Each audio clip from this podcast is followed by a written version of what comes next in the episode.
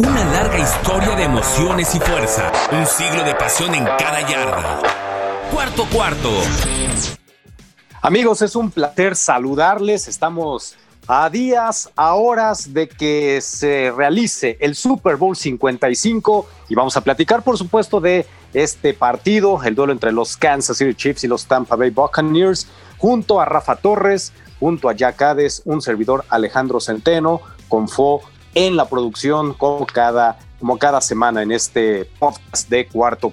Mi querido Rafa, qué gusto saludarte, ¿cómo estás? Hola Alex, muy bien, gracias, contento, emocionado por el Super Bowl. Jack, Fo, buenas tardes, buenas noches, ahora sí estoy copiando la frase de Jack.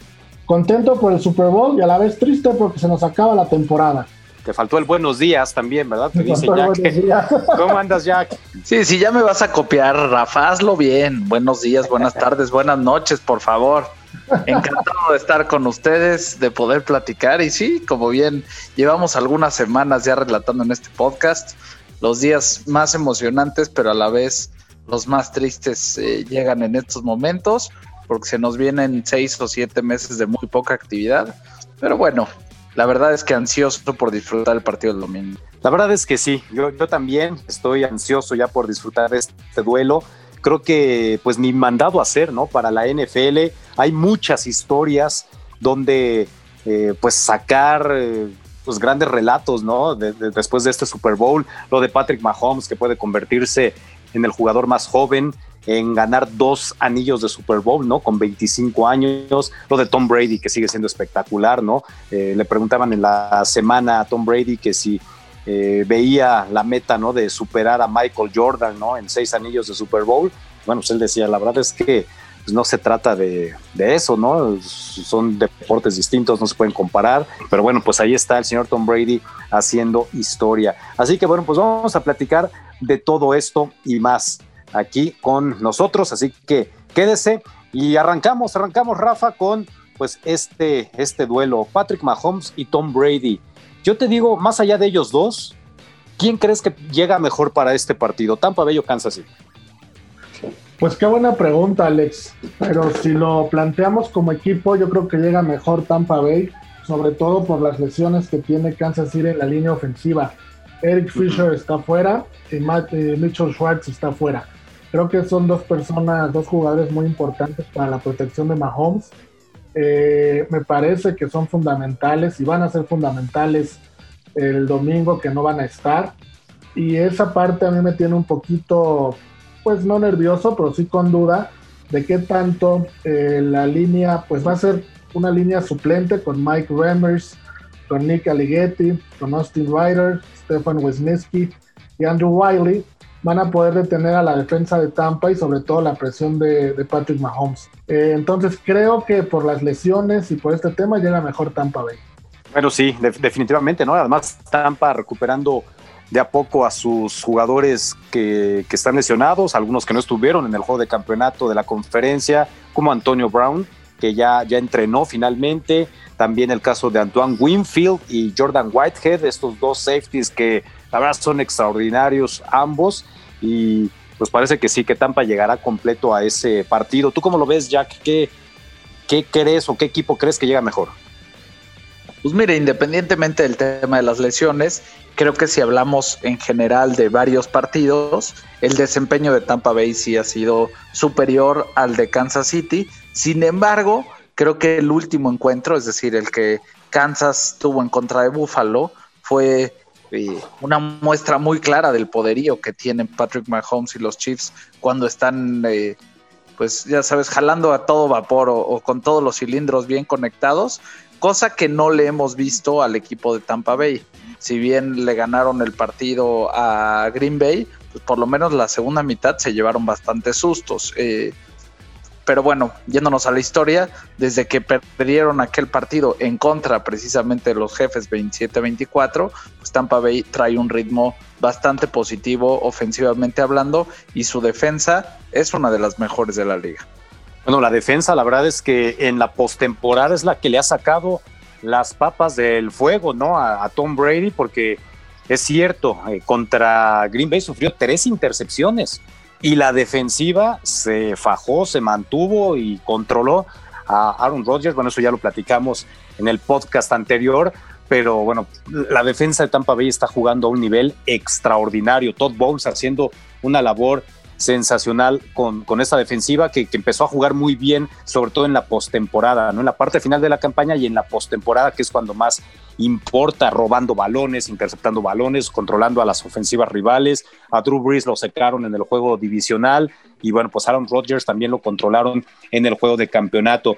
Patrick Mahomes o Tom Brady, ¿qué va a pesar más? ¿La experiencia o la juventud? ¿Cómo lo ves, Rafa? Híjole, Alex, qué buena pregunta.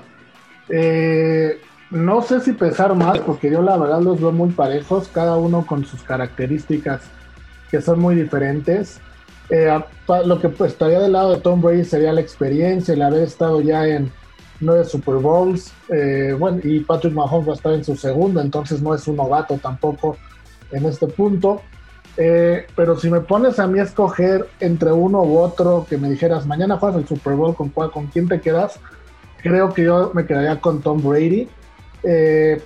Prefiero más un poquito la experiencia en este, en este partido. Prefiero un poquito más el que ya se la sabe todas, todas. Creo que ha visto cualquier cosa en el Super Bowl, nada le va a sorprender. Y si tuviera que escoger a uno, pero por muy poquito, me quedaría con Tom Brady.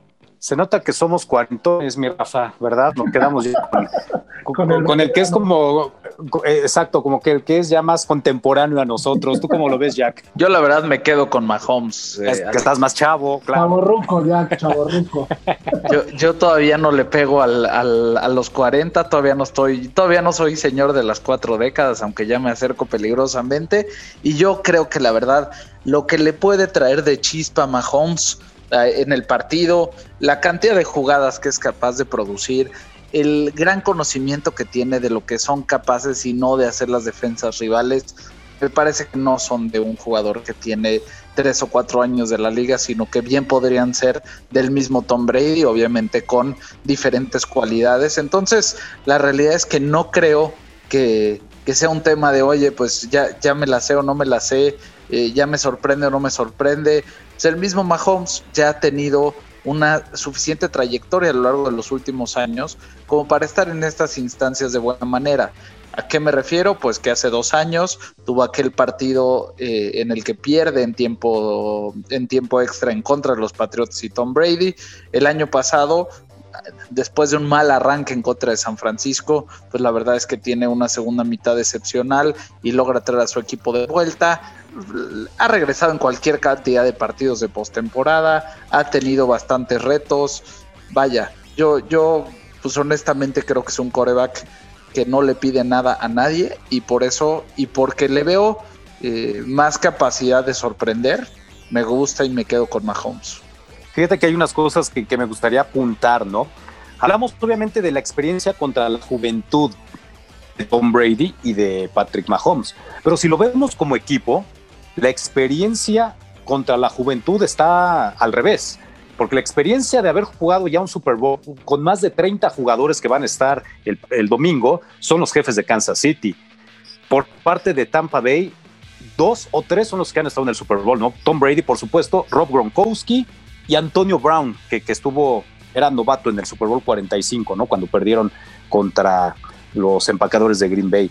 Pero de ahí en fuera, pues todos los demás jugadores, eh, bueno, Jason Pierre Paul también ya ha estado en un Super Bowl, pero son contados los que han podido estar en un juego más importante, ¿no? Entonces, de ese lado yo creo que la experiencia está, por supuesto, con Kansas City, aunque la imagen de la experiencia la, relacionamos con Tom Brady, ¿no? Que, que, bueno, pues este tipo, obviamente en el vestidor, ver a Tom Brady eh, creo que debe ser pues también algo como que místico, ¿no? Para los jugadores de Tampa Bay, ¿no? Vea, hombre que ha estado nueve veces anteriores, un tipo que ha llegado en, a 10 Super Bowls en 21 años de carrera.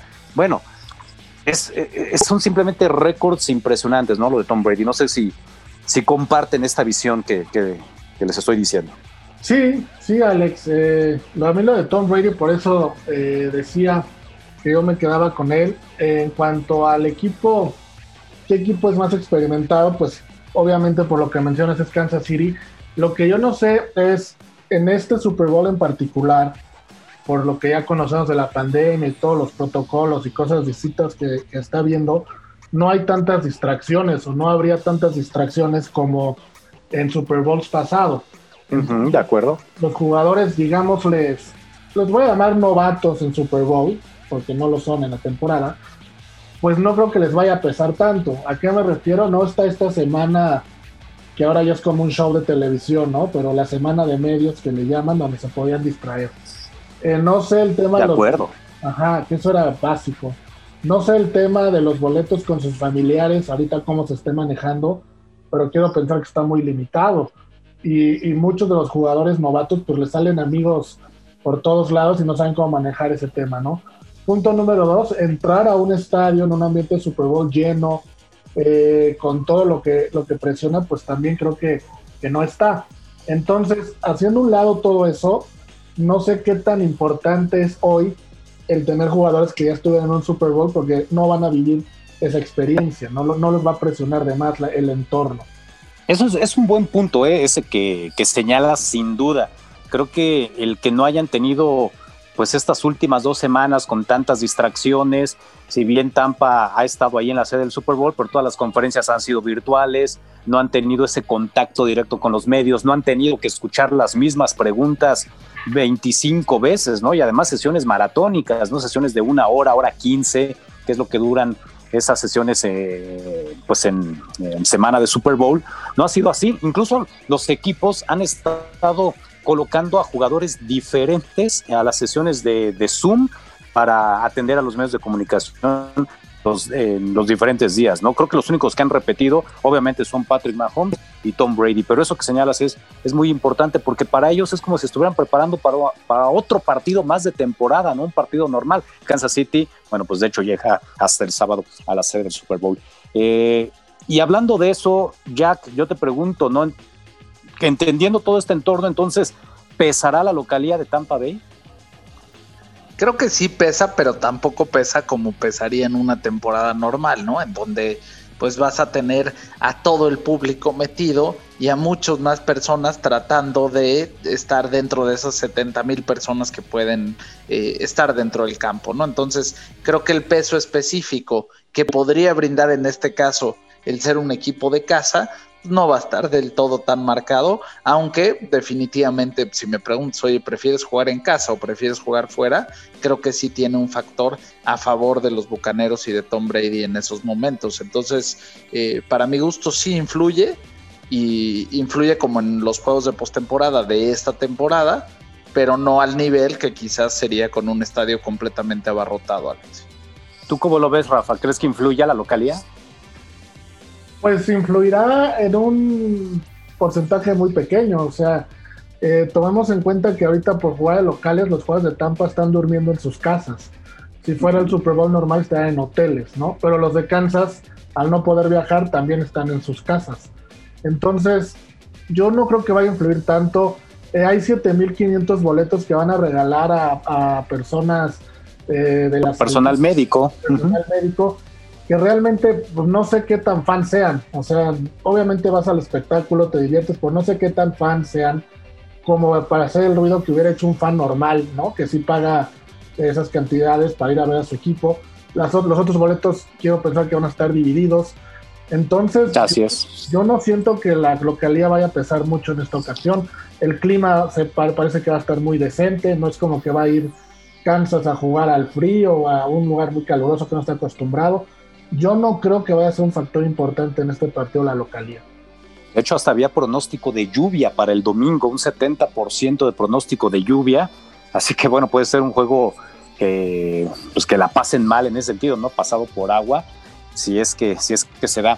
Fíjate que sí, o sea, 7.500 boletos son para personal de la salud. Se supone que van a entrar 25.000 aficionados. Estamos hablando de que te quedan otros 17.500 boletos, cerrémoslo en 18.000, es decir, 9 mil se los darán a Tampa Bay para venderlos a los accionados de Tampa Bay y 9 mil para los de Kansas City. Si desplazan esos jugadores, estos aficionados, pues al final de cuentas estará parejo, ¿no? El ambiente en cuanto a, aficionados. Entonces, pues sí, yo creo que no va a pesar tanto. Es más, por ahí también leía que incluso lo que es tan tradicional cuando anota Tampa Bay en su estadio, pues suenan los cañones, no hay del barco creo que en esta ocasión ni siquiera van a sonar los cañones por lo mismo, porque se supone que es una sede neutral, ¿no? Entonces, eh, bueno, pues se, va a dar eh, la localía sí de Tampa Bay, pero no se va a sentir como si estuvieran en un partido de temporada regular o incluso de playoffs que, que no tuvieron. Datos sobre Patrick Mahomes y Tom Brady, bueno, pues se ha hablado ¿no? de la diferencia de edad, uno 25, otro 43, esos 18 años y, días, que son 18 años y 45 días de diferencia, pues obviamente va a ser la mayor entre dos corebacks abridores en un Super Bowl en la historia, ¿no? Imagínate, eh, Patrick Mahomes era un niño cuando Tom Brady estaba ya ganando su primer anillo de campeonato. Es la primera vez que se van a enfrentar dos corebacks bueno, de hecho, los dos corebacks ganaron los dos Super Bowls más recientes, la primera vez que se va a suceder esto, y además dos corebacks que ya han sido MVPs de la temporada y MVPs de Super Bowl, también es la primera vez que se va a dar esto, ¿no? Por lo cual, pues repito, tiene unos ingredientes espectaculares y bueno, pues ya decíamos, Tom Brady también en caso de ganar, pues se unirá a Peyton Manning como los únicos en ganar Super Bowls con dos franquicias y, obviamente Brady llegará a siete, a convertirse en el más joven en la historia en ganar pues datos que se van a manejar obviamente este fin de semana y los coaches, ¿no? Que también son de los más eh, en cuanto a edad, 68 años, 62 años, eh, de Bruce Arians, de Andy Reid, y que pues obviamente también tienen mucha experiencia. Y este punto lo quería tocar con ustedes, porque hoy en día la tendencia de nuevos entrenadores, digámoslo así, es que sean pues más chavos, ¿no? Incluso hasta más chavos que los propios jugadores, ¿no? El caso de Sean McVay, el caso de Kyle Shanahan. Eh, hay, hay, varios ejemplos, Matt LaFleur, ¿no? Por ejemplo, ¿no? Que son entrenadores muy jóvenes, pero aquí nos demuestran que los veteranos, o sea, los, los viejos lobos de mar son los que tienen a sus equipos en el Super Bowl, ¿no? ¿Qué coach o, de qué lado sienten que, el coacheo puede hacer la diferencia? ¿Andy Reid o Bruce Arians, Rafa? Yo creo que Andy Reid lo veo como un coach, a pesar de que en edades son muy parecidos, con mucha, no mucha, pero sí un poquito más experimentado. Creo eh, desde, desde aquí es donde se ve que prepara un poquito mejor a su equipo. Eh, la jugada que hicieron en aquella cuarta oportunidad con el pase de Terry Hill eh, una noche antes ya lo habían platicado, ya lo habían analizado en el hotel. Entonces, es un coach que cuida todos los detalles, que prácticamente tiene todos los panoramas listos. Y por el lado de Bruce Arians, a mí algo que me pone muy nervioso o que no me gusta mucho de él es que siempre quiere hacer alguna jugada explosiva. A veces le sale y a veces no le sale. Entonces, esa jugada explosiva que ya tiene planeada, que normalmente usa, pues es un 50-50, un 60-40 de probabilidades. Y creo que a veces se deja llevar mucho por las emociones y no tanto por lo que esté pasando en el partido lo que esté necesitando su equipo. Eh, escuché a Rolando Cantú, este jugador mexicano que fue, estuvo con él, y él decía eso, que lo único que le preocupa de Arians es que muchas veces se pone nervioso o se deja llevar por las emociones y es cuando pierde un poquito el control del equipo. Ahora tiene a Brady a su lado, entonces es más difícil que Arians le transmita esta, este nerviosismo a Brady porque lo puede calmar, pero yo me quedaría definitivamente con el coach de Kansas City. Sí, y es que Andy Reid pues también tiene más años eh, implantando su esquema ofensivo y defensivo en los jefes de Kansas City, ¿no? Y creo que los jugadores ya lo hacen con los ojos cerrados. Me imagino que estarás de acuerdo en eso, Jack.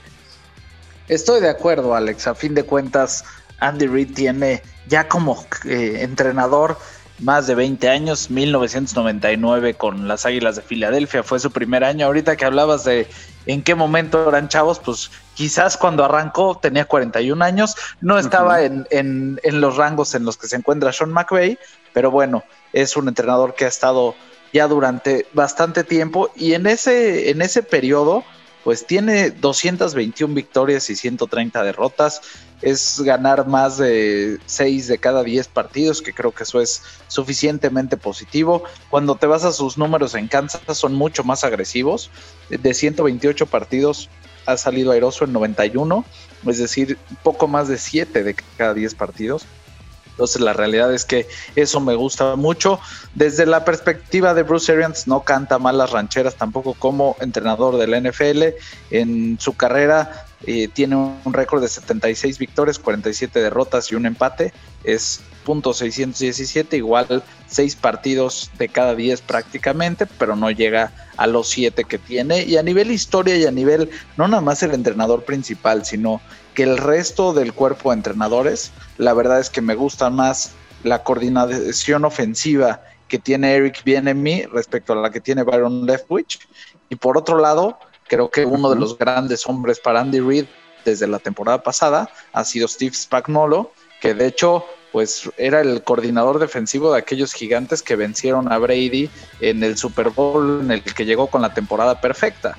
Entonces, creo que tiene muchas herramientas eh, a través de las cuales ejercer la presión Andy Reid en diferentes niveles, así es que me quedo con él. Me gusta mucho también lo que Bruce Arians propone de vez en cuando, pero digo, y la muestra más clara es que estaba yo igual escuchando y leyendo en varios espacios que la jugada que le mandó eh, a Tom Brady para mandarle el pase a Scotty Miller para cerrar la primera mitad fue una jugada que él decidió cambiar y él decidió mandar y para mi gusto fue la jugada del partido, digo, independientemente de que hubieron varias circunstancias, cuando logras irte por, eh, eh, por un marcador de 11 puntos en medio tiempo y dejas al equipo contrario viendo visiones, pues definitivamente es positivo. Así es que yo lo veo, yo lo veo del lado de Andy Reid pero creo que Bruce Arians tiene mucho que aportar también.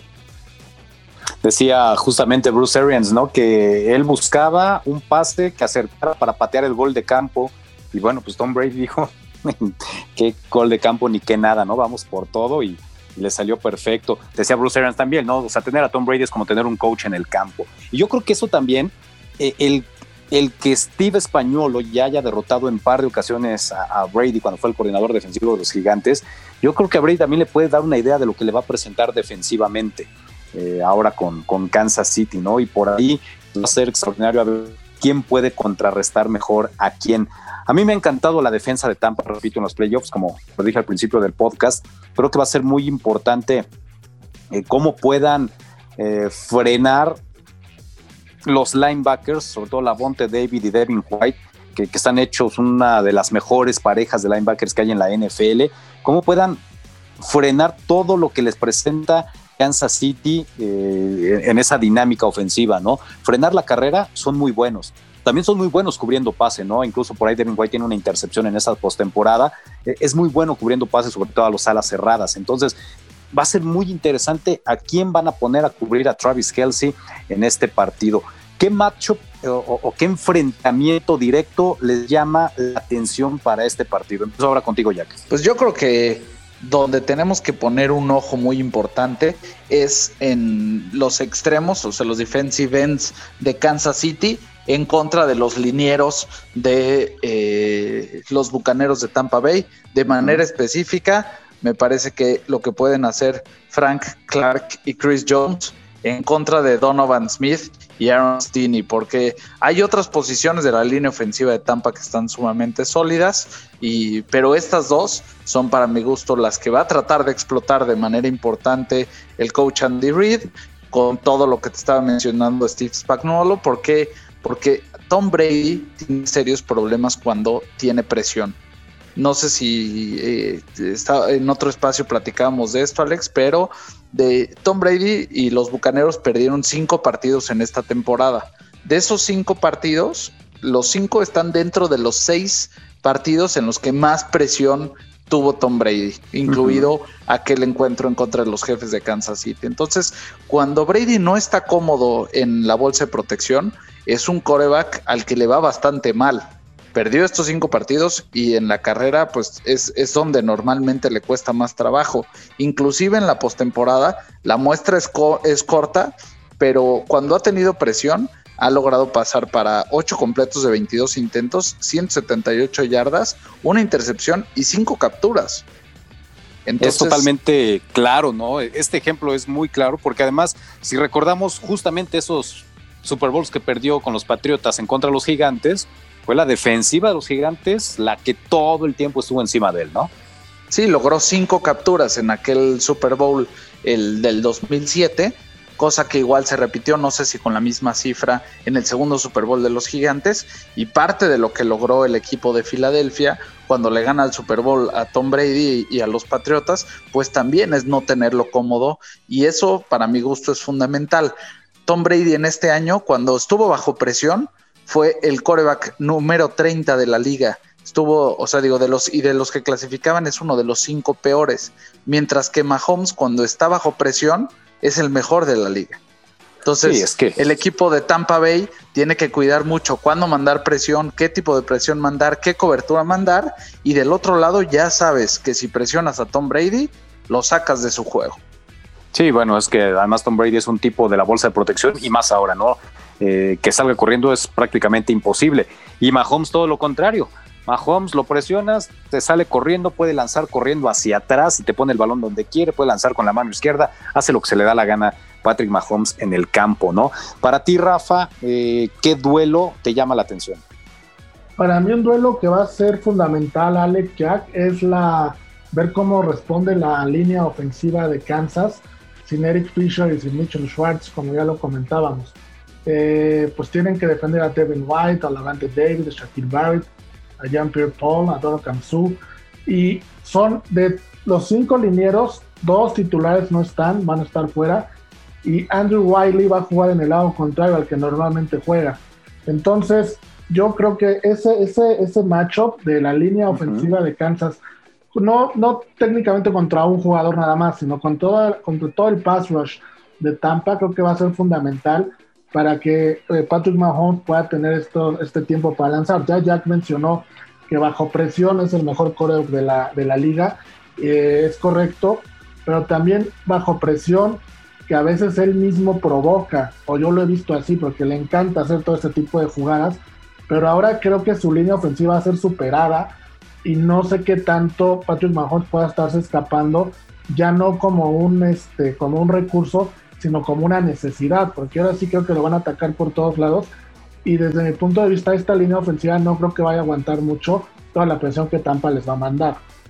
Shaquille Barrett está jugando a un nivel sensacional también. Eh, este hombre que seguro lo extrañas en Denver, mi querido Rafa. Pero sin duda, ¿no? Ah, está jugando extraordinario. Jason Pierre Paul también está jugando muy bien. El famoso JPP.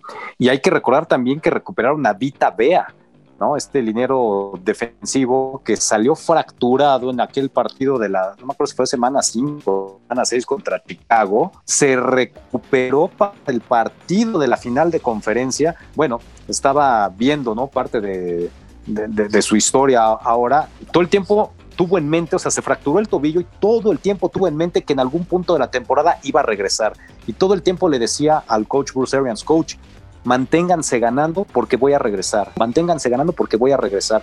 Y lo hizo. Lo usaron en el partido contra Green Bay, o sea, era su primer juego después de aquella fractura y fue fundamental para limitar a la ofensiva de, los Packers.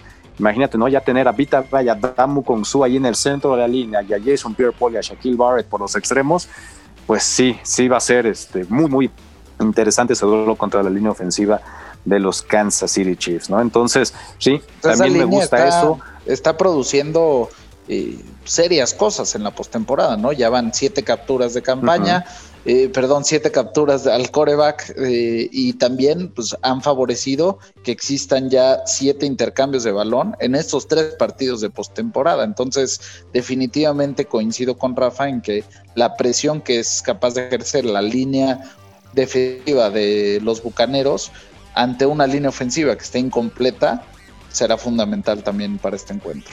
Bueno, señores, no sé si quieran aventarse su pronóstico. ¿Quién gana el partido y quién va a ser el MVP? Jack, por favor, por edades. Híjole, por edades. No, bueno, entonces te toca, Rafa. No, de No, pero desde el más joven. Siempre me enseñaron que primero los, los señores, Rafa. Los señores. Alex, por favor. bueno, ahí les va. Yo, yo, yo voy a empezar entonces. Venga. Yo creo que va a ganar Tampa Bay 33-30. Es mi pronóstico. Y el MVP pues, va a ser Tom Brady. Ah, con todo el marcador. Sí, con todo el marcador, venga. Pues mira, yo eh, coincido en que va a ganar Tampa Bay eh, principalmente por lo que estamos comentando de la línea, no creo que va, creo que va a ser un factor importante. Y de puntos, yo me quedo con Tampa 30, Kansas City 23. Ok, perfecto. ¿Tú, Jack? Yo voy a estar al revés que ustedes. Yo voy a tomar 31 a 27, es mi marcador favorito, pero me quedo con que Kansas City gane el Super Bowl. Y creo que una de las grandes diferencias en este partido la van a hacer los pateadores.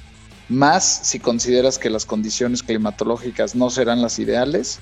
Siento que Kansas City tiene una ventaja ahí con eh, Harrison Butker, que Ryan Sukop a mí no termina de convencerme. Si bien ha sido un mejor pateador que Aguayo, Matt Gay y todos los históricos problemas que ha tenido el equipo de Tampa Bay a lo largo de los últimos años, me quedo con que Kansas City va a poder salir airoso y no me sorprendería que por ahí un gol de campo fallado de Sukop le cueste la manera de operar el partido al equipo de Bruce Arians eh, conforme vaya avanzando el encuentro. Pues mira, está interesante porque eso habla de que va a ser un partido pues muy atractivo, que el pronóstico no está definido. La verdad es que yo no veo un claro favorito en el encuentro y pues eso nos hace pensar que vamos a disfrutar de un gran de un gran Super Bowl. Muchachos, bueno, pues vamos a dejar nuestro podcast aquí. No sé si quieren agregar algo más rumbo al Super Bowl 55, Rafa.